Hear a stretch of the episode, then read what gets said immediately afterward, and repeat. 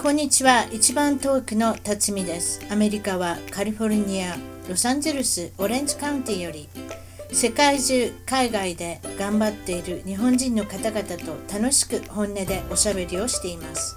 アメリカに来て早いもので28年が経ちました。私の小さな番組を応援してください。ゲストの情報も満載。ホームページウェブサイトは一番トーク .com 一番トーク .com からお楽しみくださいそれでは今回の一番トーク、海外で頑張る日本人トークは、えー、ニューヨークの方からアメリカに20年、本家正彦さんに来ていただきました。こんにちは。あ、こんにちは。いい声ですね。言われたことありませんか？いい声だと。言われたことないですか？うーん、残念ながらないですね。これが普通だと思ってるのかもしれませんけど。そうですか。20年、長々20年、長いですね。えー、っと。実は、えー、っと、来たのが1999年の5月の多分3日ぐらいだったと思います。すごい覚えてますやん。ゴールデンウィークの真っ只中に来たんですか？あ、に引っ越してきました。うん、そうですか。その時って剣高そうですね。うん、あんまりよく覚えてない5月3日とかっていうの飛んだり、あの、まあ、飛んだり帰ったりっておかしいですけども、往復便とか。ああ、まあそういう。日本からの往復便とかって、やっぱりそのゴールデンウィークとかって高そうなイメージがあるんですいません。すぐにあの、銭感情のことばっかりしてしまいますけれども。えっ、ー、と、そういうことで、えー、ニューヨークにお住まいということで、ニューヨークはもう世界的な大都市であるっていうことで、アメリカでも一番、あれですよね、大きな都市っていうことで、それ以外何かニューヨークのイメージありますか？正彦さんが思ってらっしゃる。まあ、あまあ、世間一般と同じですけども、まあ、あの、アメリカ国内政治以外は全部ここにありますね。経済もエンターテインメントも。そうですね。ワシントン DC が、まあ、ワシントン DC ってどれぐらい離れてるんですか？ニューヨークと。近いんでしょ？えっ、と、車で普通に走って5時間ぐらいなんで。あ、近いってそんなにあったんですか？すいません。なんか、地図で見たらなんかちょこちょこって言ったらいけんのかと、そういうわけじゃないんですね。5時間。まあ、そうですね。時間かかりますよね。ボストンもかかるけど。ボストンってどれぐらいかかる？んです私ね、もうね、西のことはわかるんですけど、東のこの感覚わからないんですいっぱい州がありますでしょ？ちっちゃい州ありますやん。ロードアイランドとか。よく知ってますね。違いますあの辺ちっちゃいですやん。そう、ちっちゃいのいろいろありますけども、うん、えっと、うん、ボストン、ニューヨーク、ボストンだと、うん、えっと、普通に夜走って、空いてる時走ったら3時間半か4時間ですけど、あ、やっぱそれでもそれかかるんですね。大体でもボストンとニューヨークの入り口で大渋滞巻き込まれてすぐ5時間ぐらいになっちゃいますけど。野球ファンでしょ？あ大好きですね。野球は自分もやってたし。この間なんかエンゼルスの球場にニューヨーク戦見に行かはりましたよ。そう、感無量でしたね。私は一緒に行きませんでしたけどね。初めて、ね、な、なんで一緒に行かなかったか言っていいです？な、なんで、別に私はエンゼルスの試合なんかいつでも行くんですよ。誘われたら行くんですけれども、えっと、本家さんがいらっしゃった時に私はお断りしたのは、どうしてかっていうと、ニューヨークとエンジェルスの試合に、エンジェルスの試合に行くとですね、アナハイムの。ニューヨークファンばっかり出てくるんですよ。確かにすごかったですね。何パーセントぐらい、何パーセントぐらいでした？いやー、もう半分ぐらいは完全に占めてましたね。えっと、ライト、ライト、右側は全部あれ、ね、そうでしょ？どこに行ってるか分かれへんようになってくるんですよ。私のエンゼルスがどっかに飛んでしまったみたいな。これは西の、もうあれですよ。西、西のヤンキーススタジアムと呼んでもいいぐらい膨れ上がるんですよ。ヤンキースファンで。私一回間違って行きましたから。間違って。間違って行ったんです。知らなかった。結構高いお金でしたよ。だってヤンキース戦、ヤンキース戦、レッドソックス戦、ドジャース戦っていうのは高いんですけれども、この3つは行かないことにしたんです、私。全部も学びましたから行って。もう向こうのファンの方が多いんですよ。なるほど。下手くそ悪いわ。だから行かないんです。なので、でも、ニューヨークにいたらニューヨークヤンキースファンってことはないんですか？ああ、当然、あの、もともとはニューヨークヤンキースファンですから、まあ、それと仕事でヤンキースタジアムも、まあ、何年も行ってましたんで。そうですよね。松井さんの時代とかね。えー、今だったら田中さん。あそうですね。最近はちょっとそっちの方の、えっ、ー、と、仕事はしてないんですけど、うん、でもエンジェルスに行った時に、あの、周りの人に、なんでヤンキースファンがここに、どこから来たのっていっぱい聞いたんですけど、結構ニューヨークから来てる人がいて、びっくりしましたけど。あの、要するにニューヨークで生まれ育った人がロサンゼルスに来てる人とか、そういう人多いですよね。やっぱりそのに、あの、東海岸の何かつながりで来てるとか。あと、にわかファン。かっこいいから、単にかっこいいからヤンキーズ好きだとかっていう。なんかそういうふうな。うん。両親がニューヨーク出身っていう人が、やっぱりヤンキーズファンに自分もなってるんですよ、ね、それしか見てないからね。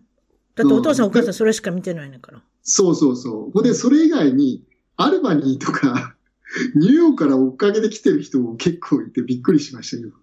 うん、もうすごいんですよ。まあだから私はそういうところに、あの、あの敵が多いところには行かないようにしてるんです。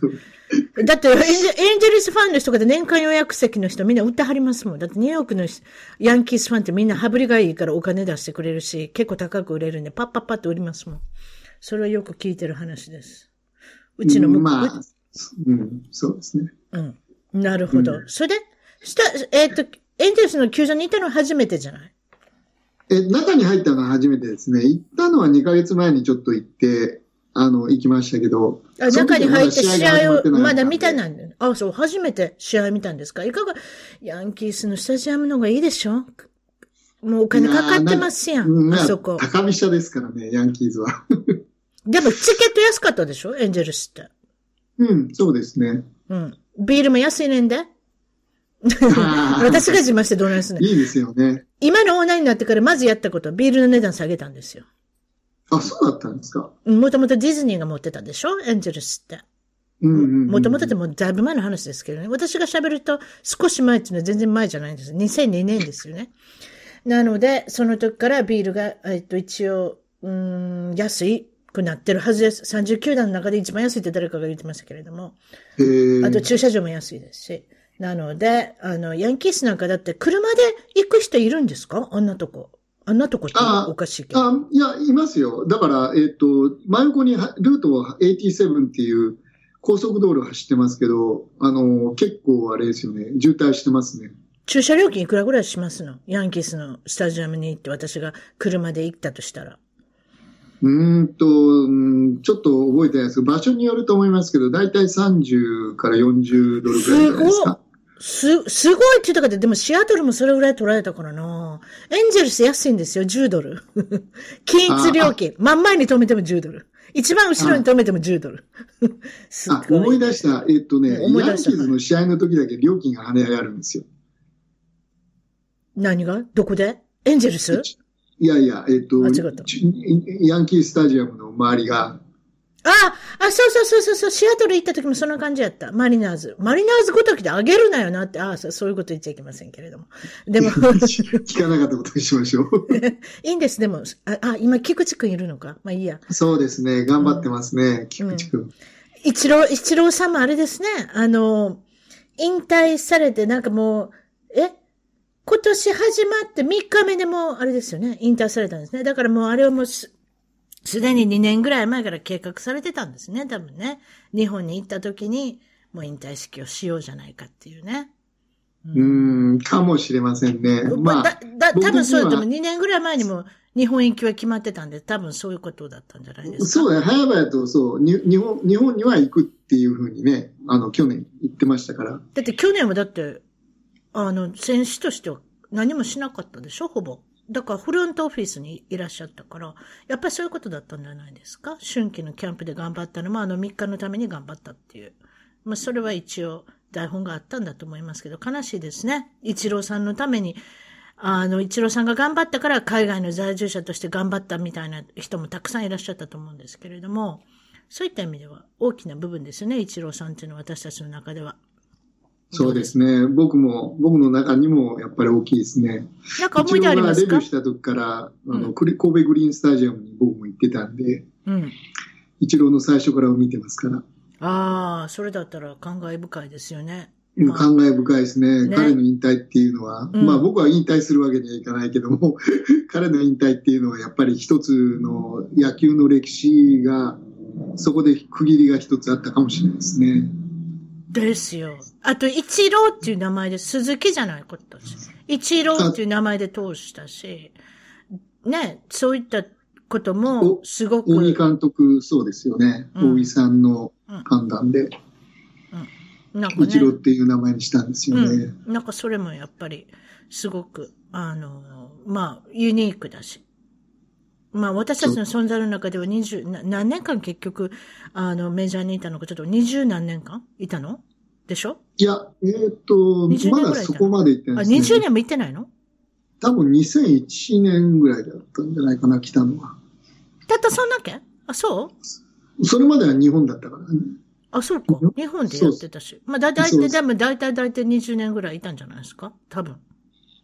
まあ、20年弱ですね。ね。それぐらいでしょうね。まあでも、そんだけ長いこと、ね、あそこの年まで、あの、できる人ってなかなかいないし、そしてあそこの年まで、毎年頑張れる人って、ちゃんと数字を残せる人っていうのも、もうあれ、野球の伝道っていうんですか、ホールブフェイム入るでしょうね、あの方ね、多分。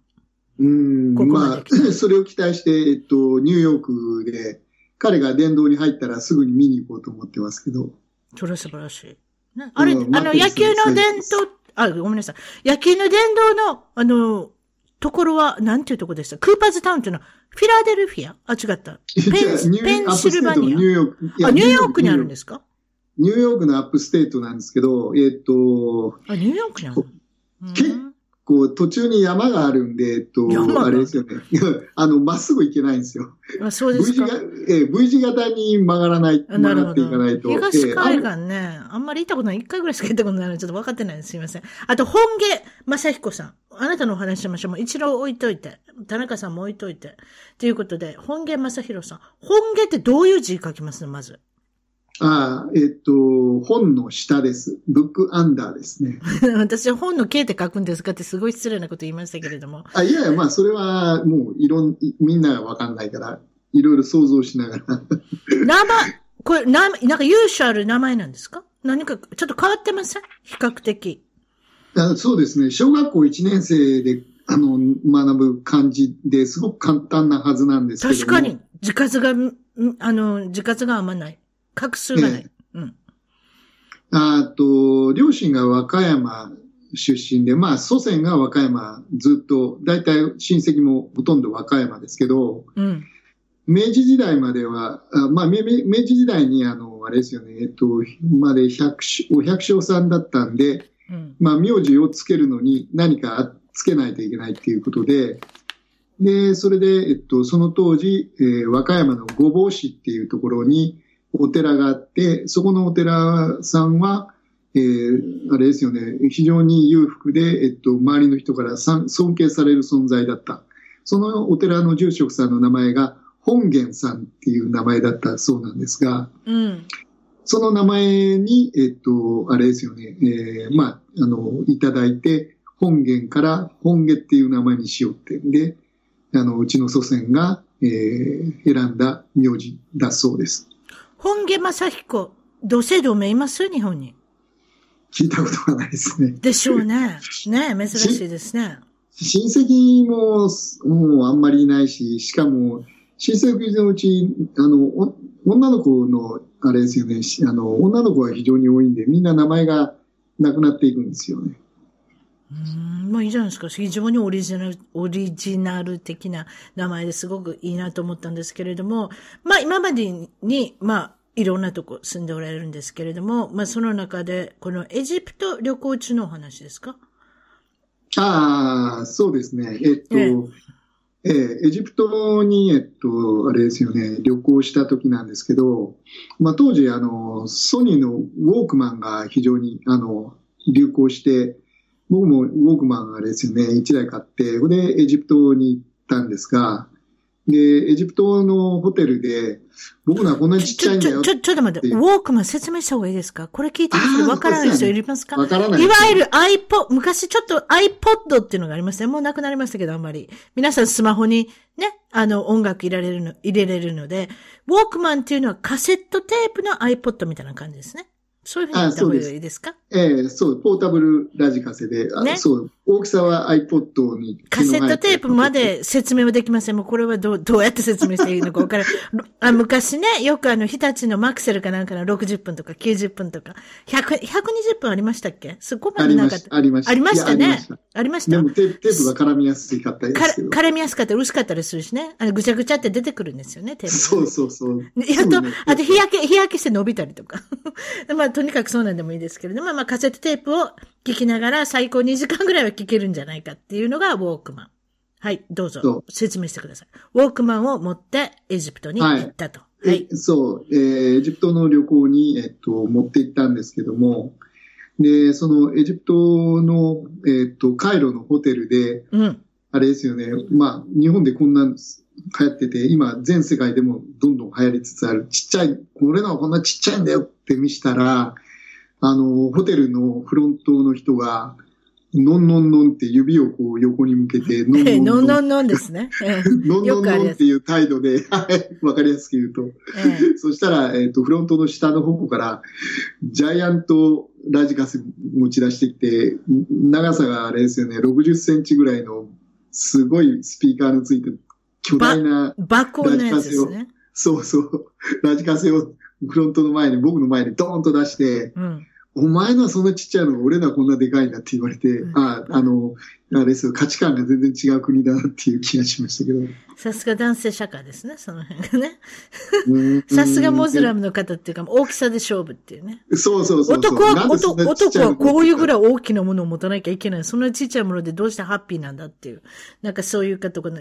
でも聞いたことないからでしょう。まあ、聞いてみたらすごい嬉しかったと思う。多分嬉しくなって欲しくなったと思いますけどね。うん。いや、無視されましたね。無視されたんですか？さすが。そう。さすが。見もしなかったです。さすがエジプト。そうです。さすがエジプト。あ巨大ですから、2メーターの身長の男性、女性が山ほどいる国ですから。いわゆる文ボックスってやつでしょ？こちらで文ボックスってやつを持ってたんでしょうね。大きなラジカセですよね。よくベネスビーチとかでそれをかけながら皆さん踊ってたりとかした昔ね。今はどうなってるかちょっとわかりませんけれども。そうですか。次はカップヌードルのお話。はいはい。で、えっと、続きがあって、えっと、今度は、まあ、エジプトじゃなくて、えっと、確かね、アブシンベルかどっかあれですよね、すごい田舎の方にの、あれですよね、まあ、昔の、あの、あれですよね、都まで飛行機で一日がかりでどこですか？どの国？は？何？え、エジプトの昔、エジプトの昔、昔の、あれですよね、えっと、都市ですね。あ、はいはい、すいません。飛行機で大体。エジプトなんか帰るで終わりですもん、私なんか。それ以上わかりません。いやいや、ええ、うん。まあ、スーダンの手前10キロぐらいのところに、うん、あの、神殿があるんですけど。そう、暑そうですな、その辺。いや、どこ行っても暑いです。あ、そうですか。ええ、あの、インドと一緒で、ホットホッター、ホッテストですよね。あ、だから年中暑いんでしょ？すごく暑いか、めちゃ、めちゃめちゃ暑いか、な、な、なんかもうそういうレベルですよね。あ、それね。溶けてなくなるか。そんな暑いんですか？はあ、いや、暑いですよ。はい、だって最、最低気温が多分35、6度とかじゃないですか。うわー、すごいですね。なんかラスベガスみたいですね。まあ、はい。ラスベガス。うん、ラスベガスの夏ってそんなんですよ。あ最低気温30何度とかですもん、うん。よくそういうところに、ま、ね、街作りましたよね。あ、でもあれはだから、冷房がなかったら住めない国ですもん。国やで、国やって州ですもん。だから、そうじゃないですか？多分、冷房っていうものができてから盛んに皆さん、あそこに住むようになったんじゃないでしょうか。アリゾナも同じような感じですよね。でも、冬場はそんなに、あれですよ。あの、暑くはならないので、夏だけのお話ですけどね。でも、エジプトは、まあ、年がら年中暑いということで、そのカップヌードルのお話をしてください。すいません。脱線しました。はい。ああ、いえいえ、はいはい。あまあ、カップヌードルを僕が持ってたんじゃなくて、一緒にたまたまツアーに、そこのオプショナルツアーに入ってた人がカップヌードルを持ち歩いてて、で、えっと、ホテルで、えっと、あれですよね、あの、部屋の、なんか整備、あの、部屋をきれいにしてくれる人、接客係の人がすごく親切だったんで、で、その時に、えっと、一緒に旅行してた友人が、あの、カップヌードルをあげようって言って、これ作り、使い方わかるかなと言いつつ、カップヌードルをプレゼントしたんですけど、うん、その、えー、接客係の人に、まあ男性の人ですけど、うん、うん、そしたら、えっ、と、なんかすごい喜んで行ったんですけど、やっぱり説明しないとお湯を入れて、えっと、3分待つというのを説明しないとやばいなという話でみんなでしてて、ほんで、その人を探したんですけど、見つからなかったんですよ。うんうん、で、えっ、と、ホテルはそんなにでかくなかったんで、なんか手分けして探してあ、あの人どこに行ったのかなと思って、たまたまホテルの裏に行ったんですよ。そしたら裏庭で、彼はそのカップヌードルを地面に穴掘って埋めてたんですよ。本当？ありえない話で。やっぱり見たことなかったんですかね？いや、カップヌードルは見たことないでしょうね。その当時ね。え、ええほんで、えっと、いや、お湯を入れて3分待てばいいっていう話をしようと思ったのに、穴を掘って埋めてたんで、えっと、何してんのかなと思って、それで、えっと。もう犬、犬みたい、それって犬みたいですよ。その通りなんですよ。宝物を埋め、埋める犬と穴掘って埋める犬とかっていますやん。それですやん。もうほんでいや、まさ、まさしくその通りで、うん、で、他の人に、えっと、あれですよね、エジプト語はわかんな、まあ僕らはわかんなかったから、通訳の人に聞いたら、うん、うん、あのー、あれですよね、お客さんからもらったものは、ホテルの人に取られるから、ああ。募集されるんで、えっと、そこで埋めて隠してたって言ってるんですなるほど、知恵ですね。それはね。でもそれぐらいやっぱり後でちゃんとやっぱり見見たかったし、食べてみて、食べる、もう食べ物だってことはわかると思いますけどね、開けたらどうしたんでしょうね、その後。ちょっと気になりますけれど。そうですか。皆さんに失敗談聞いてるんですけれども、こちらはいろんなとこ行ってはるんですね。ヒースロー空港。これはイギリスのロンドンの空港のお話ですね。これどうしたんですか？ああ、これは、あれですね、ロえっと、ロンドンオリンピックの時に、の前に、はい、えっと、ロンドンオリンピックの映像関係を、えっと、伝送するのに、えっと、日本に送るのに、あの、機材のセッティングだけをしに行ったんですよ。で、それで、えっと、その、仕事が終わって、で、ヒースロー空港に、えっと、向かってる途中に、なんか寒いなと思って、多分、あれですよね、結構寒い時期に行ったのかな。いや、えっと、コートを持ってったんですけど、コートを忘れたのを気がついて、で、電車で途中で、あれですよね、えっと、ホテルに戻ったんですよね、取りに。うん。うん、で、で、やばいな、間に合うかなと思いつつ、まあ、チケットもあるし大丈夫かなと思って空港に戻ったら、残念ながら、えっと、乗せてもらえなくて、取り残されてしまいました。でも、そこから問題が起こって、えっと、その後、えっと、まあ、ヒースローからニューヨーク行きなんですけど、ドル箱路線だったみたいで、うん、日本人はほとんど利用しないんですけども、うん、うん、ヨーロッパの人がニューヨーク行くのは普通の話なんで、で、結局、あの、キャンセル待ちをずっと毎回こう、飛行機が飛ぶたびに、あの、掛け合ってたんですけど、うん、結局、3日間待たされまして。3日間どこで待ったんですか？ヒースロー空港で。空港内で待ったん？お、それすごいわ。うん、っていうのは、あの、あれですよね、キャンセル待ちだから、いつ、あれですよね、えっ、と、これ、この飛行機キャンセル、あの、待ち、えー、あり、えー、ありますっていうのを、アナウンスされるのをじっと待つしかない。じゃあ、カウンターの前の椅子でずっと座ってたってこと？うん、まあ、そうですね。えっ、と、ロビーで待ってたんですよ。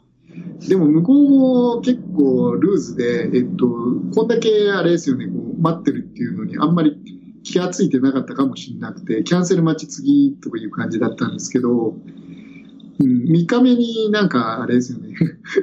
えっと、その時の担当者が、えっと、気づいてこ、この人3日待ってるのってびっくりしてみたいな。その辺、そうですか。ああ、もうちょっとさっさと言えばよかったですね。もっとアメリカ人になればよかったですね、その時にね。私はこんなに待ってるのにって、いろいろ、ま、言えば言うほど向こうは聞きますからね、そういった意味では。まあ、ご利用しっていうやつですかね。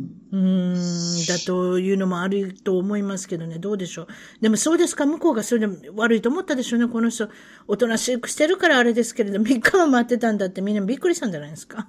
いや、なんか顔色変わってましたよね。そうでしょ。さすがにね、さすがにまずいと思ったんでしょうね。えっと、一番最初に、あれですよね、こう、まあ、あの、その次の飛行機の座席は取ってくれましたけど。ニューヨークといえば、2001年9月11日は何をしてましたかっていうことを皆さんよく聞いたりとか、何かいろんなことでお話が出ると思うんですけれども、本家さんの方も、やはりその2001年9月11日は何していましたかっていうことをお伺いしたいと思うんですけれども、何かその前後に、あの、まあ、イベントっていうか、いろいろあったっていうことで教えてください。この9月9日から始まるんですね。まずお話は。どうぞ。あ、はい、そうですね。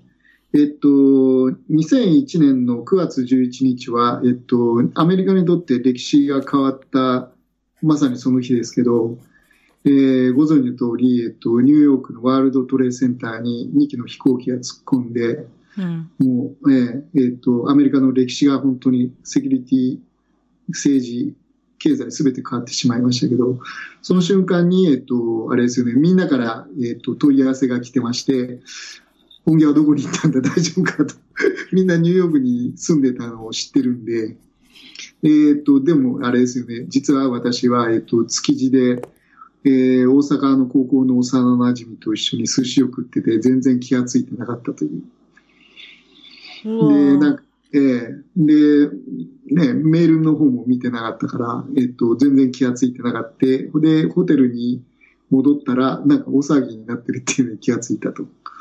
でも、えっと、実は、その、えっと、飛行機が、えっと、朝8時45分ぐらいに1機目が、えー、ワールドトレーセンターに突っ込んだ時のあの瞬間に、実は私は普通、毎日、えー、あの地下の、えっと、に到着する、えー、ニュージャージー側からの地下鉄を毎日利用してたので、まあ、たまたま、えっと、東京出張だったんですけど、その出張も9月の9日、2日前に、えー、っと、あれですよね、まあ、ニューヨークを飛び交って東京に来て、で、まさにあの瞬間はいつもいるはずの、えー、っと、地下に私はいなくて済んだという、まあ、今考えたら非常にあれですよね。あの、まあ、ラッキーといえばラッキーなんですけど、まあ、あの、あの被害に遭われた方とか亡くなった方からすればなかなかちょっとあれですよね。えっ、とあの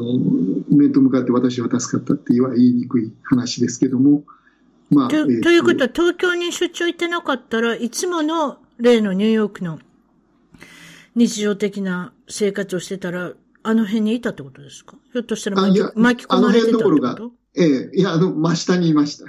真下に？あらららららら。それちょうど地下鉄が着く時間と全く同じ時間に上に飛行機が突っ込んだ時間ですね。その辺の状況は後で言ったら分かりましたかその時の、やっぱり、大変なことになってました？そうですね。帰ったら、もうね、自分が今までいつも通勤してたところが吹っ飛んで、瓦礫の山になって、きな臭い煙がずっと漂いながら、もう、お友達とか、ね、ご家族とか大丈夫でしたか？ええうちの家族は、その当時はあの子供がまだ2歳ぐらいだったんで、ええ。えええっと、あれですね、えっと、育児症に預けて、ええ、うちのワイフが、えっと、まあ、うちのオフィスが、ミッドタウン、マータンのど真ん中にあったんで、そこに手伝いに、えー、30分遅れで来てくれてたんですけども、いつもは。その日に、その日、えっと、たまたま、えっと、あれですよね、遅刻して、えっと、用事があって、で、電車に乗り遅れたんですけど、電車がいつまで経っても来ないから、なんか、えっ、と、事情が分かんなかったんで、諦めて 家に帰ったとか、後で聞いたら言ってましたけど、まあ、結果的にはその大事故で、電車がすべてストップしたんで、ニュージャージーからニューヨークにも行けなかったという状態であったそうですけどもね。ニューヨークに帰れたんですか？その後、すぐに。すぐには当然帰れなかったですね。あれが、えっと、火曜日だったから、日本の。えっと、うん、で、帰りのチケットは、えっと、土曜日ですね、えっと、のチケットを、その週の土曜日のユユナイテッドのチケットを持ってたんですけど、うん、飛行機が、えっと、前期全部あれですよね、全米すすべて飛行機の、えっと、使用を禁止されてたんで、そうですね。で、土曜日から、えっと、飛ぶという話で、あ、帰れる、一番機で帰れると思って、で、成田空港に行ったんですよね。うん、そしたら、えっと、JAL と ANA とは飛んだんですけど、ユナイテッドとかアメリカンとか、米系の飛行機は一切飛ばなくて、うん、どういうことですかっていうふうにカウンターで聞いたら、いや、すいません、えっと、アメリカの飛行機はまだしばらく飛べ、あの、いつ飛べるかわかりませんって言われて、うん、で、いや、じゃあ、どうやって帰るの？っていう話になったんですが、で、いつ、いつ、あの、帰れるかわかんないっていうのを聞いたんで、もう、ユナイテッドの帰りのチケットは捨てました。それで、えっと、まあ、日本の、あの、航空会社にであの電話で土曜日に問い合わせたんですよね。うん、当時は、あの、旅行代理店は、えっと、土曜日曜は休みだったんで、で、ネットのチケット販売もないし、うん、2001年。だから、ね、えっと、うんで、あの、まあ、大手の、まあ、大手というか、日本の航空会社に直接電話して、で、チケットを、えっ、ー、と、すぐ売ってください。明日の日、明日の日曜日の分、あありますかっていう聞いたんですけども、なんか電話したらいきなり、いや、あの、すいません、こういう事態なんで、あなたにお売りできませんってはっきり言われたんですよね。うん、でもえ、チケットはあるでしょって話で、飛行機も飛ぶんでしょって飛びますという話で、うん、うん、で、えっと、あれですよね、まあ事情は、私はニューヨークに住んでるもんなんで、早く家族の元に帰らないといけないんですっていうのを説明したら、うん、急に、えっと、あの、あれですよね、えっと、相手の態度が変わって、大変申し訳ございません。そういう事情でしたら、あの、お売りできます。大変申し訳ありませんって言われて、で、それでチケットを変えたんですけども、はあ、はあ、えっ、と、大変お客さん申し訳ございません。あの、航空会社から直接売る場合は、あの、あの正規料金になりますので、えっ、と、エコノミーの正規料金3100ドルえっ、ー、と、今、あ、31万円だったかな ?3100 ドル。あのー、今、お払いしていただけますかって言われたんですけど。それすごいですね。ねえ、そうなんですよ。往復ぐらい ?3100 ドルだったら往復よりももっと高いですか、あ、高いですね。えっと、全然高いです。ね。うん、で、しかも、えっと、片道だけっていう。あ、そうか。片道だけですもんね。それすごい。そうそう。ね。で、次いつ日本に戻ってくるかわかんないんだけど、でも、あれですよね、片道だったら、えっ、と、違反になりますとかいう、なんか言われて。うんうんうん、必ず確かにね、そうですよね、うん。そうそう、往復なんで、それで帰りの日程も指定してくださいってこう言われて。うん、で、一応適当に指定して、えっと、次の日に、のチケットはようやく購入できたんですよね。で、成田空港に行って、えっと、ようやくこれで帰れる。家族のもとに帰れると思って乗ったら、うん、うん、どうですか？そしたら、あの、あれですよね、えー、えー、っと、エコノミーの席に、あんだけでかいエコノミーの席に、えっと、乗客私一人でした。500人乗りぐらいとかでしょ？多分大きなジャンボだったら。ああ、ジャンボジェットですね。ねえ。それで、あなた一人？ああ、ややっぱり皆さんも、ちょっと飛行機はごめんっていうことで、ニューヨーク行きなんかもうとんでもないって感じなんでしょうね、多分ね。まあ、行く人はいないでしょうね。それと、ああいう形で、えっと、旅行とか、なんか普通のことに対しては、売ないみたいな感じだったし、まあ、ねツアー、ツアーとか全部キャンセルになってるんだと思いますね。それで、一人でぽっつり、あれですか、ニューヨークまで過ごしたんですか？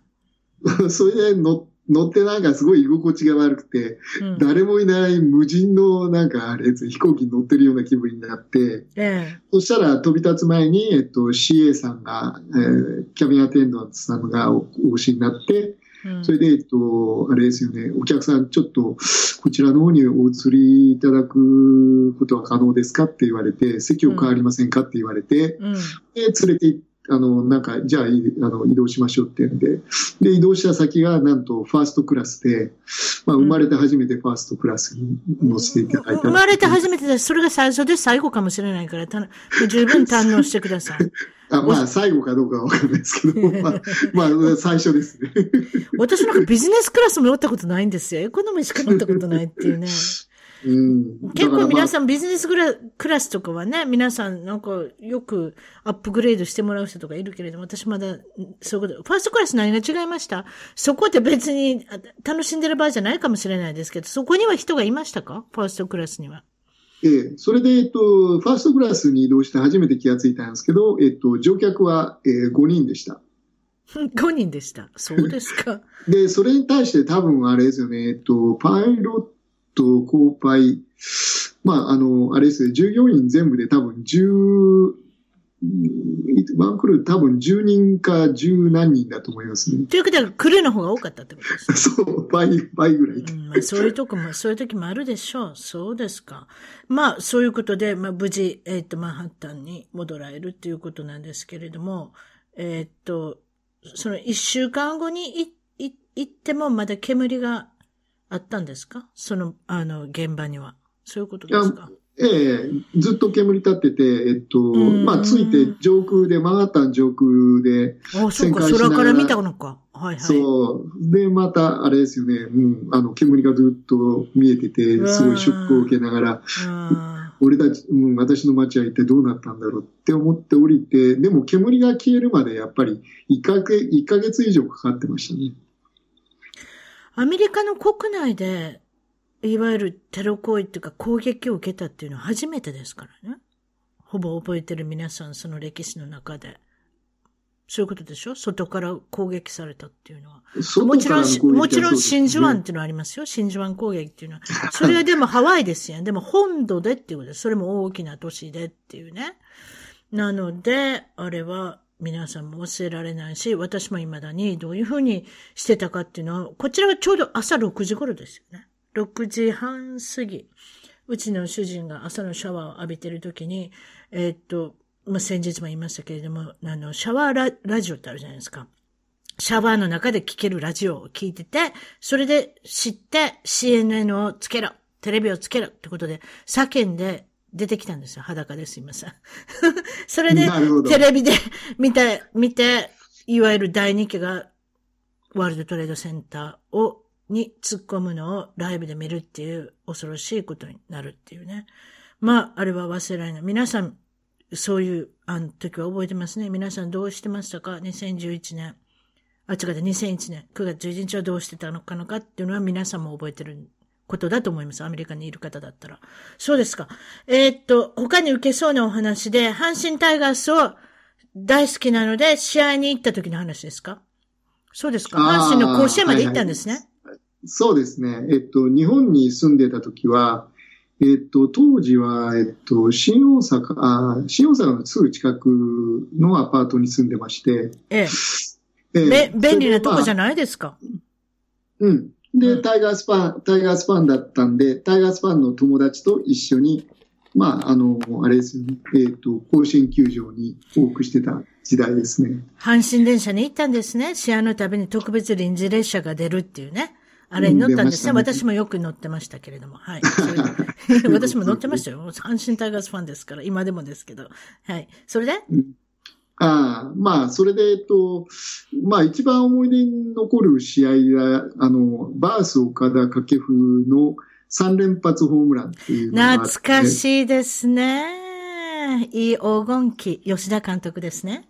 うん、そうですね。あの時はもう絶好調で、もう。一番真由美ですか？一番真由美ああ、そうだよね。真由美が一番切り込み隊長ですね。二番が岡田ですか？あ、違った。二番、あ、岡田が五番か。で、バースが四番で掛布が三番。うん、そう、三四五ですね。二番、二番誰が打ってたんです？その当時。誰だったっけな私もちょっと忘れました。うん、まあでももう優勝間違いなしという、なんかこう、すごい前兆でしたよね。そうでした。はい。うん。まあ、えっ、ー、と、それで、まあ、あの、井上くんっていう、あの、すごい筋金入りの、生まれた赤ん坊の時から甲子園球場に親に連れられて行ってた友達と一緒に。うん。それはどうして、井上くんのその虎吉の基地会社はど、どれぐらいだったんですか？その方が生まれた時には何かお父さんが、え？阪神タイガースの応援？副団長？あ。違った、なんか言うてはりません。なんですか？えっ、と、井上君のお父さんは、えっ、と、はい、あの、阪神タイガースの初代の施設応援団副団長で、すごいですね。あの大きなあの旗を持って。そうなんですよ。そして、気違いじみたような、あの、ハッピーを着て。それなんかドキドキする言葉ですね。え、あ、すいません。いいいです。私は別にいいんです。あそれで？普段普段使わない言葉なんですいません。えー、あまあ、えっと、彼とよくつるんで、えっと、甲子園球場行ってたんですけども、まあ、あの試合が一番印象的だったのは、その3発の試合以外に、えっと、その臨時列車で、えっと、阪神の梅田駅に帰ってきて、で、その時に実はちょっと、えっと、あれですよね、えっと、まあ、あの、ぶっちゃけで言うと、えっと、球場に、あの、梅田に、の駅に着いて、で、まあ、お客さんがすごいいっぱいだから、どんどん前に進んで、みんな、あの、駅から出てくださいっていうふうにアナウンスされてたんですけども、まあ、調子に乗って二人で、えっと、あれですよね、駅で立ち止まって、六甲おろしを調子に乗って、その駅の校内で歌い出したんですよね。さすが井上君は筋金入ってますね。やっぱお父さんの血引いてるんですね。すぐに何でもやってしまう。それも3発もホームランが出たっていう、その日に連続、えっ、ー、と、まあ、掛布バース、岡田のバックツーバックで出たっていうことなんで、気分も良かったんでしょうね。そしたらどうなったんですか？六甲おろしを歌い出したら。うん。で、駅の構内で、えっと、立ち止まって二人で六甲おろしを歌い出したら、そこにいた数百人の、えっと、あれですね、まあ、あの、歩いてるお客さんも、だんだんだんだん盛り上がってきて、で数百人が一斉に校内で、ね、六甲おろしを一緒に歌い出した素晴らしい。さすが阪神タイガースファン。私がそそそれで感心してるんですけど、そうですか？えー、ただまあ、駅員の方がびっくりして、いやー、ちょっと困るなっていう感じで、えっと、みんな、みんなどんどん前に進んでくださいって言って、なんかこう、あれですよね、言ってるんですけど、もう、もう止まらない。まあ、六甲おろし歌い出したら誰も、誰も止めれませんよ。え、でも。止めれないですよね。えー、でもよく考えたら、うん。うん。っていうんで、まあ、やばいな、こう、なんか、すごい、暴動にはならないですけども、なんかあれですよ、六甲おろしでもう駅が、梅田の駅が大騒ぎになるもう優勝気分ですもん、3発も出たら、その3人から。多分そういうことですよ。そんなにね、あの、嬉しいね、悲鳴を上げるようなね、思い出がないんですよ、多分阪神ファンには。なので、もう優勝気分ですよ、そこで多分。うん、というんで、まあ、あの、ちょっとあれですね、そういうふうなきっかけを作っちゃって、で、みんな大騒ぎになってる間、二人で、ああ、もう、さっさと行こうって言って、南の彼の家の方に移っていきましたけど、その後、その騒動はどうなったのかは、永久に謎になりました。まあ、その次の日もそういうことがあれば歌ってたんだと思いますけれども、まあ、でもその当時の、まあ、今出た岡田真由美のお話なんですけれども、ちょっと私は個人的ですいません。うちの父がよくゴルフしてましたね、あの人たちと。ゴル、岡田と真由美と一緒に。よくあの、すごいですね。オフシーズンになったら、ええ。なんかうち、うち、うちのお父さんそういうことよくしてましたね。すごいですね。プライベートですか？岡田はええやっちゃってよう言ってた。あ、そっからだから阪神ファンになったっていうのもあるんじゃないですかね、うちの父なんか。あんまり野球にはそんなに興味のある人じゃなかったんですけれども、何かのきっかけでどういうことなんでしょう？ゴルフするように一緒になって、一緒にしてるんだったらやっぱその人のチームを応援しようってことになって、まゆみさんと岡田さんのチームを応援しだしたっていうのが、うちのあれですかね、タイガースファンのあの、きっかけになったっていうか、始まりですかね。うちの父は、そうですね。大山雅子さんってその当時、あの、うちのお父ちゃんがって言ってた、あの、いわゆる、ね、いわゆる大金持ちの大会社の奥さん？あ、そうですね。ご婦人？はい、ご婦人です。あの方もすごいですよ。ゴルフやるときの格好、いでたちが、うちの父がなんか写真撮って見せてくれましたけれども。えっと、あの方とやるときは、あの、すごい短いピンクのワンピースでやられるんですよ。ゴルフを。すごいですよ。奇抜だったわ。でもあの人って本当にいろんなこと覚えてるんですよね。ちょっと聞いただけで。昨日何食べたじゃないですけれども、それこそ、そういう人っていません？あれ、あれって、なんか私こっちの60 minutes で見ましたけれども、いるんですってね。たまに何百万人に一人とかって、いわゆる31日前の昼ご飯は何でしたかって言ったらパッと言える人っているんですってよ。うちの、あれですよね、えっと、あの、ワイフのお父さんが。そういう人？大山作はそういう人だったんですよ。あの、会った人の名前と顔は忘れなかったっていう話で。あ、そうでも、えっと、覚醒遺伝かもしれないですけど、うちの長男が、あの、本人は気がついてないですけど、えっと、それに多分近い感じがして。めちゃめちゃいろんなこと覚えてるんですか？えー、だから、えっ、とね、パーティーとかよく、あの、ニューヨークのアメリカ人のパーティーに呼ばれてるんで、で、ちっちゃい頃から行くたびに、えっと、なんかいろんな人と話をして、で、帰りしなに、あの人、どこの人だっけって言ったら、話聞いてないな、あそこのいとこの親戚の誰々だ、の誰々ってくんだって言ってたじゃんとか言って、うん、全部覚えてるんですよ。でもそれって覚えてるのが普通なんじゃないですか？いや、それを忘れないんです。え？私忘れないですよ。そういうのって。その人の隣に名前を全部覚えてる。名前も覚えてるんですか？全部。いや、だから重要なのは名前を覚えてるんですよ。あ、名前覚えてるのか？あ、それすごいわ。あ、すいません。あ、でも内容は覚えてるけど、名前が出てこなかったりとかしますよね。うん、僕は一番不得意なとこですね。そう。名前をね、忘れないっていうのはすごいですよ。あ、でも、うん、今話聞いてたひょっとしたら、本芸さんが覚えるのが下手だから、覚える人がすごい珍しいっていうか、すごく思ってしまうっていうのもあるのかもしれませんね。あまあ、すいません。私はた、私は多分その真ん中ぐらいなんでしょうね。半分覚えてて半分覚えてないような。後で聞かれたら絶対覚えてないっていう。ああ、そうか。そういう人いっぱいいますよね。わかりました。それで、えー、っと、まあ、好きなトップ10、あ、トップ5え選んでいただくことをたまにするんですけれども、その中で、海外ぶち切れのトップ5を選ばせてもらいましたっていうことで、こちらにあるんですけれども、これは1位、2位、3位、何にもその順位はないですけれども、5つ項目を書いていただいたんですけれども、これ一つずつ、あの、発表していいですか？あどうぞ。あの、本家さんのこの声からしたらあんまりぶち切れるっていうイメージが、あの、想像つかないんですけれども、はじめのやつから、そして行きましょう。計算はよせ。はよせ。あ、違う。そう。計算ははよせ。はよせです。計算はよせじゃなくて、計算ははよ、早くせ。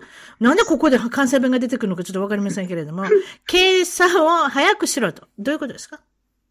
ああ、要はあれですよね。単純にみんなも経験してると思うんですけど、アメリカに来たら、あれですよね。引き算がみんな不得意だから、そのレジでもお金の計算をするときに、あれですよね、えっと、お釣りくださいって言ったら、そのお釣りを引き算ができないから、足していきますよね。そう、足しますでしょ、うん、だから10ドルは、えっと、ね、えっと、6ドルのものを買うのに、10ドル渡して4ドルお釣りくださいって、日本人だったら普通じゃないですか。そろばんやってたんですか？ひょっとしてそろばんやってた？そろばんはやってましたね。そろばんと暗算が、暗算が得意でしたね。そうでしょ？うん。まあ、それは別として、普通はすぐ気がつくじゃないですか。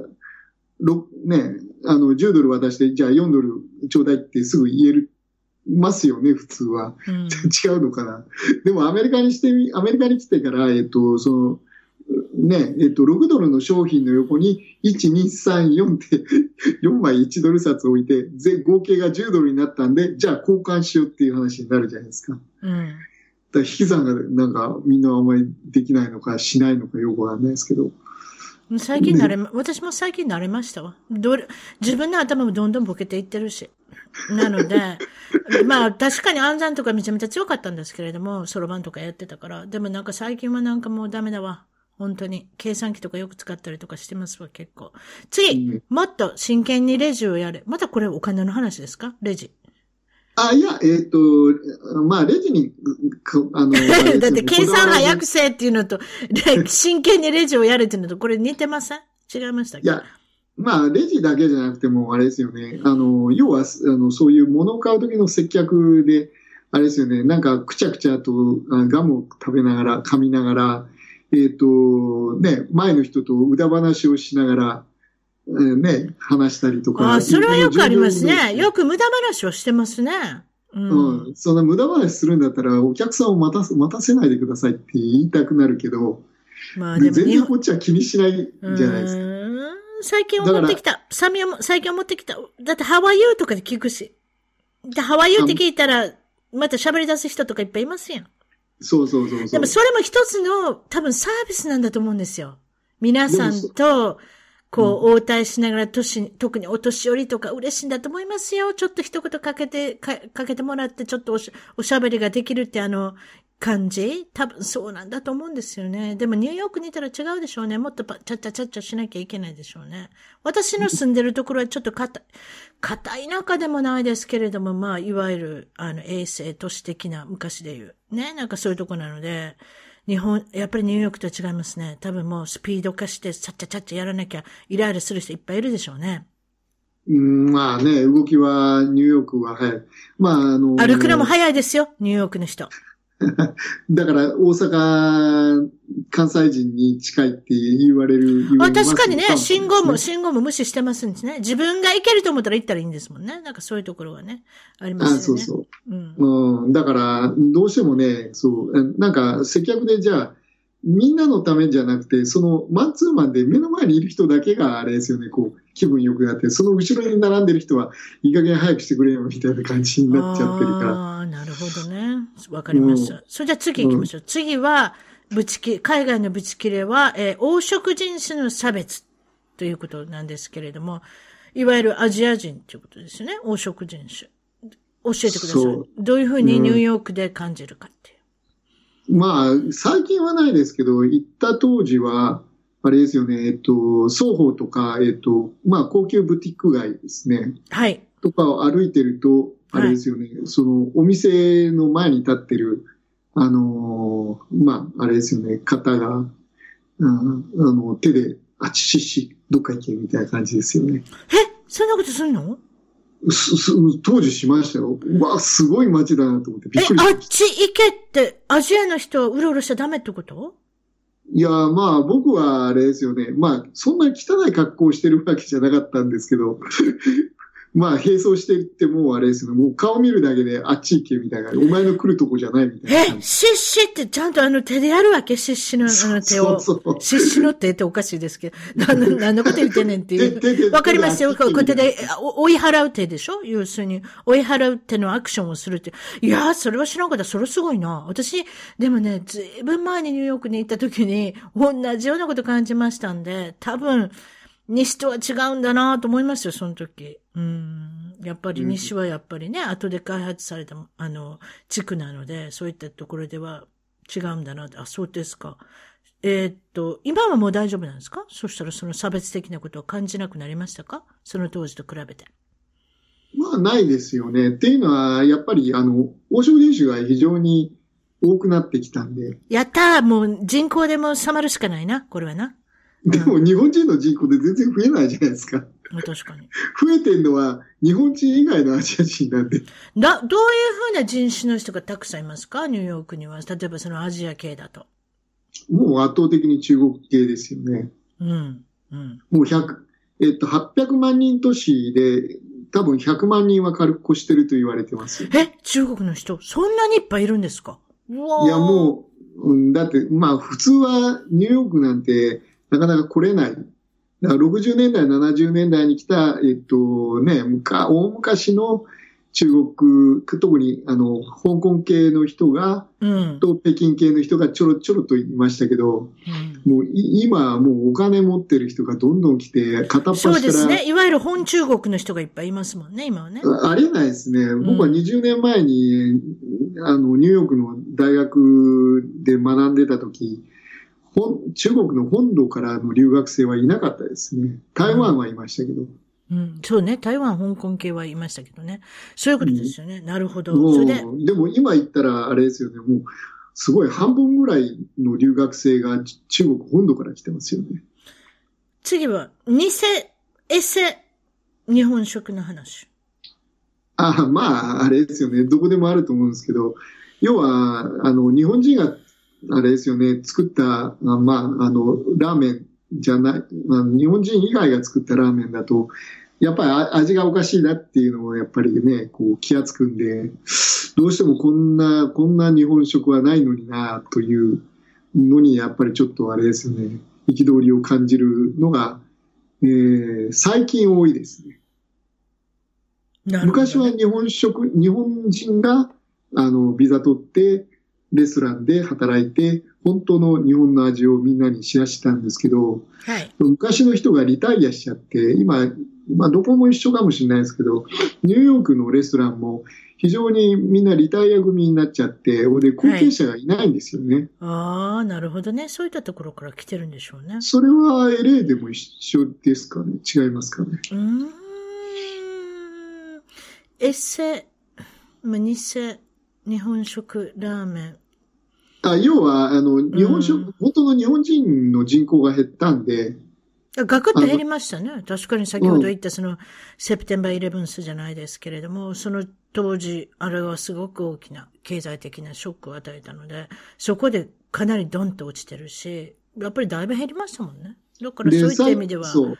うん、でも最近は特にあのビザの問題とかもあって、まあ、ビザをサポートできる会社がほとんどなくなってしまったんで、日本から来た留学生は、えっと、アメリカで就職できないんで、方が多いから、えっと、やっぱり帰っちゃう。そうすると日本人は増えない。で、えっと、レストランも、えっと、その、あれですよね、えっと、職人、寿司職人とか、まあ、ラーメンにしても、要は日本食を作れる人が、サーバー、あの、非常に少なくなったんで、代わりに、えっ、ー、と、日本人以外の人を雇わざる確かにそうですね。確かにそういうのもあるけど、でもね、最近私の周りでラーメン屋さんが増えてきたんですよ。で、結構美味しいと思ってるんですけど、私自体がボケてるのでね、アメリカ人化してるのでね、その辺はわからないですけれども、どうかな？私あんまり文句ないんですけど、あの、そのレストランに関して。私って結構、人に作ってもらったらそれで美味しいっていう人なので、その辺がボケてるのかもしれないですね。どっちかって言ったら。ええ。そんな感じはあります。うん、日本のあれですよね、えっと、まあ、あの、ラーメン屋さんがニューヨークにも進出するっていうのは、今でも全然衰えてなくて、ただ3ヶ月勝負なんですよね。3ヶ月でああ、だからニューヨークとかの方が回転が早いんじゃないですか？もうダメなとこはすぐダメになるみたいな。だから3ヶ月勝負ですよね。3ヶ月やって商売にならなかったら、えー、もう撤退する準備を始めるわ、それはすごい。私、やっぱり私は例のあの、エンジェルス球場の周りのオレンジカウンティなので、そういったところはあれですね、適当なことやっててもずっと、あの、持ってるところって結構ありますね。だから、そういった、そうか。次の話しましょう。海外の日本人は駐在ところはじ、あれですか？あの、現地雇いのことをおっしゃってるんですかね？これは。どういうことですか？ああ、まあそうですよね。うん、いや、最近やっぱり、その、駐在さん自身も、まあ、減ってるのか増えてるのかはわかんないですけど、横ばいかもしれないですけども、結局、なかなかあれですよね、その、現地の日本人を雇うときにどうしてもあれですよね。あの、バイトみたいな感じで雇うパターンが多いんで、ああの、なかなかあれですよね。そう、ね、ローカルの日本人が、えっと、人口が増えないですよね。みんな安定した、やっぱり生活ができないから。で、今になって、えっと、日本人がもっと減っちゃったんで、留学生も来なくなって、まあ、来なくなったのは、さっき言った通り、あれですよね。その、就職ができないのに、あの、なかなか来れないっていうのもあるし、それから、えっと、ご存知の通り、あれですよね、私立大学の、えー、授業料が異常に高いから、まあでも授業料を払ってくる人でもなかなかあれですよね、えっと、就職が今困難になってて、ビザがやっぱり今の政権で制限されてしまってるんで、なかなかあれですね、日本人の人口が、あはいはい、でどんどん増えないっていうのがあって、まあ、えっと、各社困ってるのに、やっぱり現地の人を、えー、まあ、ちゃんと採用してもらえないっていうのが、やっぱりちょっといろいろ問題になってるみたいです、ね、確かにそうですね。二つのこの扱い方が随分違うっていうのが、なんかよく聞くお話ですね。それでまだ聞いてなかったんですけれども、日本の出身地は大阪住吉区っていうことで、お父さんは飴屋さんをを、親戚と一緒に経営されてて、お母さんも飴屋さんをお手伝いしてた。飴っていうのは、例のキャンディーですね。例のアメちゃん。大阪でいうアメちゃんですね。アメちゃんを、えーえー、まあ、まあ、いわゆる家業ですね。それを皆さんで親戚で一緒に、まあ、ご経営されてたっていうのがお家で。で、2歳年下の弟弟さんがいる二人兄弟だっていうことで、小さい時の、えー、っと、本家さんというのはどんな子供さんだったんですか？まあ、あの、勉強はそ、そこそこで、むしろあれですね、自分のやりたいことをスポーツやったり、特に野球やったり、サッカーやったりとか、というのが大好きだったんですけども、ただ、あの、小学校5年生の時に、えっと、初めて学校の先生になった佐野井先生という人がいまして、まあ、22歳で初めて、えっと、大阪の、大阪府の教員試験に採用されて、先生になったんですけども、その先生がスポーツも好きだし、クラシックのピアノも弾くし、それから理科クラブでラジオを作り出すし、まあ当時の僕としてはもう天才的な人だなと思って何でもできるんだってんで、すごいあの感心して、まあそれで、えっと、まあ彼が、えっと、その中で、えっと、ラジオを組み立てましょうっていうので、まあ、あれ、うん、まあ当時簡単なラジオですけど、それで理科クラブがあったんですけども、なぜか僕は理科クラブに入れてもらえないで、君は野球が好きだから野球部に入りなさいとか言われて、で、それで、えっと、まあ、あの、ラジオ作れなくなったんで、それでもう、じゃあ自分で作ろうってんで、意を消して、なんかわけのわからない、まあ、あの、取説を見ながら、えー、あの近所に、まあ、ラジオのパーツ屋さんが日本橋というのがあったんで、まあ、そこに多くしながらラジオを作り出したのが、まあ、理科、まあ、理科というものを、サイエンスというものに、あれですよね、こう、えっ、ー、と、興味を持つつながりにきっかけにななりましたね。なるほどね。まあ、ラジオを作るっていうこと、まあ、もう、ゆくゆく、まあ、後で、あの、あれですけれども、ご紹介させていただきますけれども、実際問題そういったまあ、関係するようなことにも携わることになるし、あとその当時の夢、どういう人人になりたかったっていうのは南極、これなんですか？ああ。南極、越冬隊員。そうですね。か、科学者とかそういうのになりたかったと。まあ野球ももちろんしてますけれども、野球で食べていくってなかなか難しいので、そ,、うん、その辺は、その辺はやっぱり小学校のとこからず ずいぶん分かってたんだと思うんですけれども、えっ、ー、と、まあ、その、まあ、野球と、野球の、まあ、その練習、連日続く。これ高校ぐらいでやってたんですか？野球は。いや、結局、大学までやって、なおかつ、社会、社会人になってからも、えっと、会社の方、会社の方に野球部があって、草野球。えー、草野球というか、まあ、あの、ただ、あれですよね、えっと、すごかったのは、えっと、その、あの、勤めてた会社が、えっと、あれですよね、えっと、いろいろスポーツ関係のイベントをいっぱい経、あの、えー、オーガナイズ、組織、オーガナイズしてたんで、えっと、スポーツに強い人を、えっと、ディレクターにしまあ、あれですよね。あの、育て上げるために、六大学の、あれですよね、あの、出身者とか、はい、あの、兄弟とか感覚のアメフトの選手とか、そういう人を採用してたんで。もうすごいじゃないですか。ええー、で、そういう連中と一緒に、えっと、野球部を、社会人野球を組んでたんで、えっと、春夏、春と秋の年2回、あの、トーナメントがあるんですけど、20連20回優勝しましたね、連続優勝で。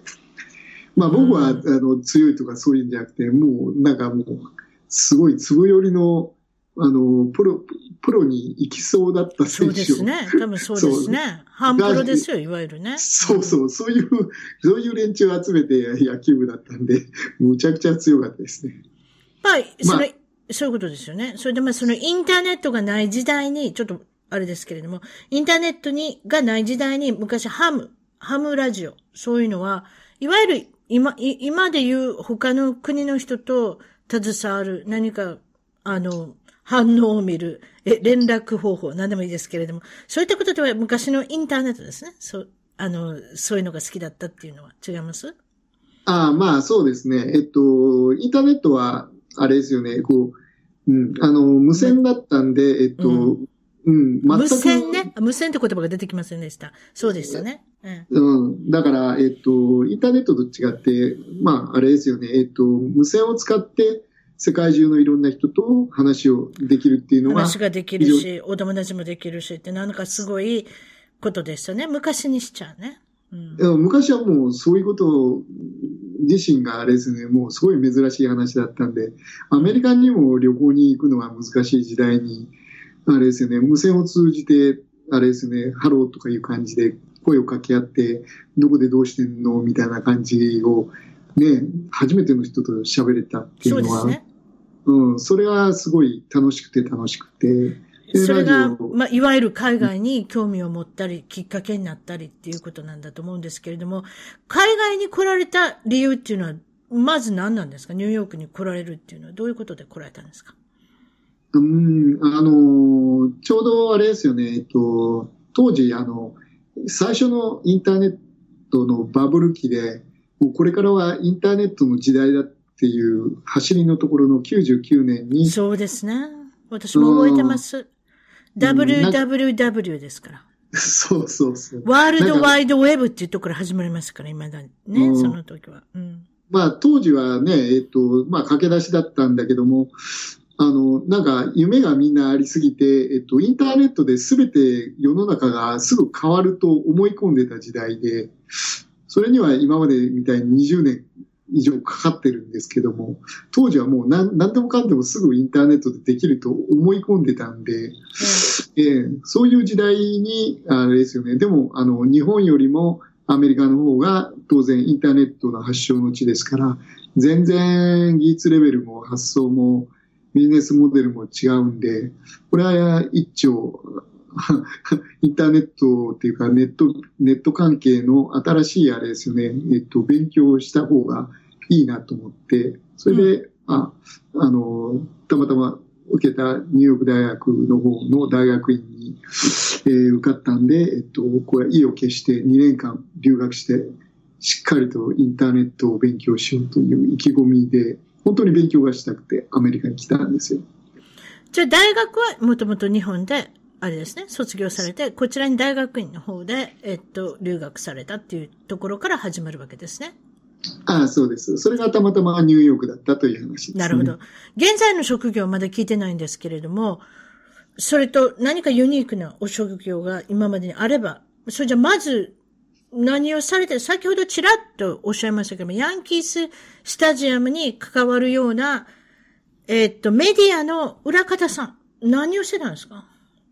ああ、そうですね。えっと、えー、ヤンキーズに関しては、えっと、まあ、テレビとかラジオの、えっと、中継のエンジニアの方の、お,、はいはい、えー、お手伝いをしてまして、うん、で、特にあの、あれですよね、ヤンキーズに関しては、松井秀喜選手が、えっと、まあ、渡米してヤンキーズに来ると。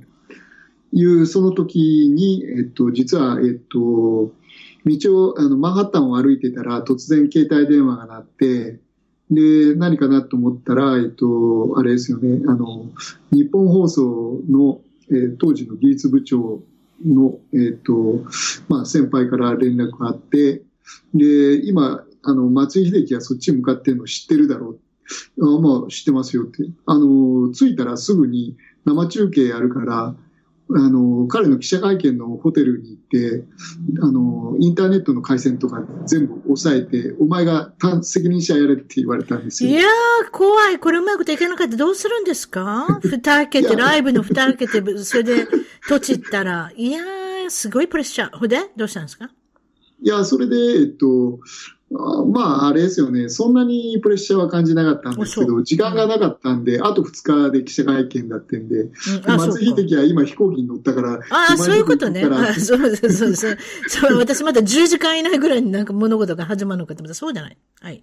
で、それで、えっと、マリオットホテルっていう、まあ、あれですよね。えっと、記者会見場のホテルにすぐ走ってて、えーえーうんで、えっと、生中継を日本に向けて、まあ、ラジオですけども、えっと、音声回線はちゃんと専用線を取らないといけないんで、えで、それで、えっと、ホテルと僕は交渉して、うん、で、え生中継、生放送ができるようにセットアップして、で、まあ、そのまま、あれですよね、本番に臨んで。でも、それは裏方さんで別に本家さんが出てくるわけじゃないのね、マイクを持って。そういうこと？それそれはないです。あそれはないのね。ええそれは日本放送の諸岡さんっていう、あの、有名な、えっ、と、あ、なるほど。その方が担当してるんです、ね、アナウンサーが来て、えっと、喋るんですけど、どでも、もの、あの、アナウンサー以外は誰も来てないんで。あなたが全部やるんですか？す、すべて。そうそうそうわ、それはすごいわ。ええー、そういうこともあるんですね。で、いきなり、そう、それでやって、で、まあ、あれですよね、生中継終わった後に、また、あの、連絡があって、えっと、これからずっと松井選手を追いかけるんで、っていうのは、ラジオで、えっと、MLB の、えっと、メジャーリーグの、えっと、放送権を持っているのは日本放送一社なんですよね。うん。なんで、えっと、あれですよね。えっと、これからじゃあずっと松井選手の追っかけの中継を頼むからよろしくねって一言言われて、そこからずっと結果的に5年間松井選手のあれですよね、えっ、と、野球の中継を東海岸から担当することになりました。なるほど。そして、まあちょっと昔ですけど、昔だったら音楽番組のザ・ベスト10とか、まあその映画の、まあ用意をしてあげるとか、な何かそういったこともいろいろあるってことなんですけれども、えー、あとは、そう、現在のお仕事なんですけれども、えー、6時間の、先ほどちらっと出ましたけれども、大谷翔平君、エンジェルスの選手なんで、二刀流の選手。まあ、今年は二刀流ができなくって、打撃の方だけで、まあ、活躍していただけるっていうことで、多分5月ぐらいのデビューになると思うんですけれども、まあ、その、歴史、いろ、まあ、その大谷君のことを知ってくれてるアメリカ人の方、まあ、それか海外のファンの方っていうのは結構いないので、この6時間の、えー、ブルーレイを彼を、いわゆる歴史ですね。これは。その6時間も作っちゃったっていう。これを教えてください。どういうことで、どこで買えるかっていうのも教えてください。どうぞ。あ、はい。えっ、と、はい。あの、日本で、えっと、あれですよね。あの、大谷選手が、えー、ご存知の通り、北海道日本ハムファイターズの選手として、えー、っと、ドラフト会議に、えー、っと、指名されてから、えー、アメリカの、えー、ロサ、えー、エンジェルスに来るまでの、えっと、5年間の、えっと、物語を、まあ、ドキュメンタリーで6時間の、えっと、ビデオに、えー、収めたものが、まあ、もともとは日本語であるんですけども、えっと、その6時間のビデオを、えっと、英語に直して、えー、あの、ブルーレイにして、日本は DVD でしたけども、えー、私の企画書は、えっ、と、ブルーレイにして、えっ、と、アメリカ人だけじゃなくて、まあ、あの、英語圏の世界中の野球ファンの人に、えー、大谷翔平選手の今まで、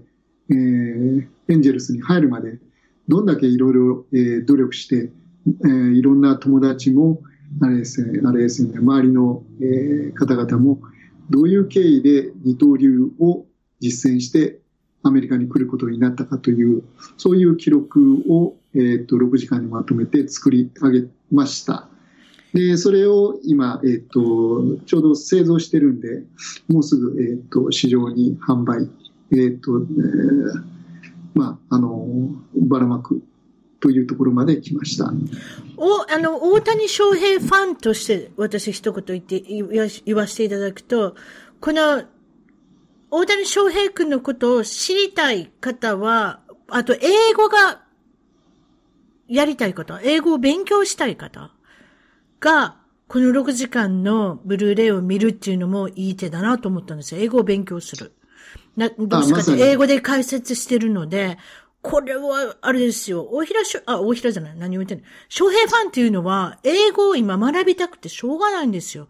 だって彼はどうしてるんだろう？彼が英語が学んでるんだったら私たちも英語が学びたいみたいな感じで、私もツイッターでよくフォロワーさんの方に、いろいろこの英語のことだとか、っていうことをツイッターし合ったりするんですけれども、すごく興味があるので、多分そういった方たちは、もう本当にこれは嬉しい。ニュースだと思うんですね。だから、まあ、6時間の、まあ、ドキュメンタリー、えー、っと、作品、えっと、3本あるんですか？これは、せ、あの、ボックスセットかなんかですか？はい、そうです。えー、っと、3枚組です。わかりました。そしたら、えー、っと、サイトの方、教えてください。はい。どこに行きましょう、えー、?www、えー、単純で、翔平大谷ディスク .com です。大翔平大谷ディスク .com。ただし、ディスクの、えっ、ー、と、ディス、DISC ではなくて DISK です。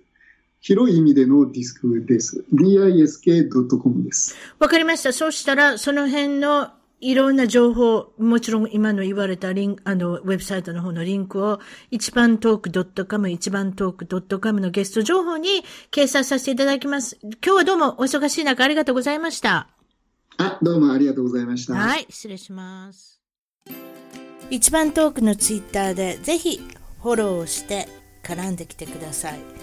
また一番トークの Facebook で気に入ったらぜひいいねをお願いします。番組の聞き方は iTunes もしくは内蔵のポッドキャストアプリより一番トークを検索 Android のスマートフォンからはサウンドクラウド Google プレイミュージックのアプリより一番トークを検索チャンネル登録をして新着をいち早くゲット私の小さな番組をぜひ応援してください。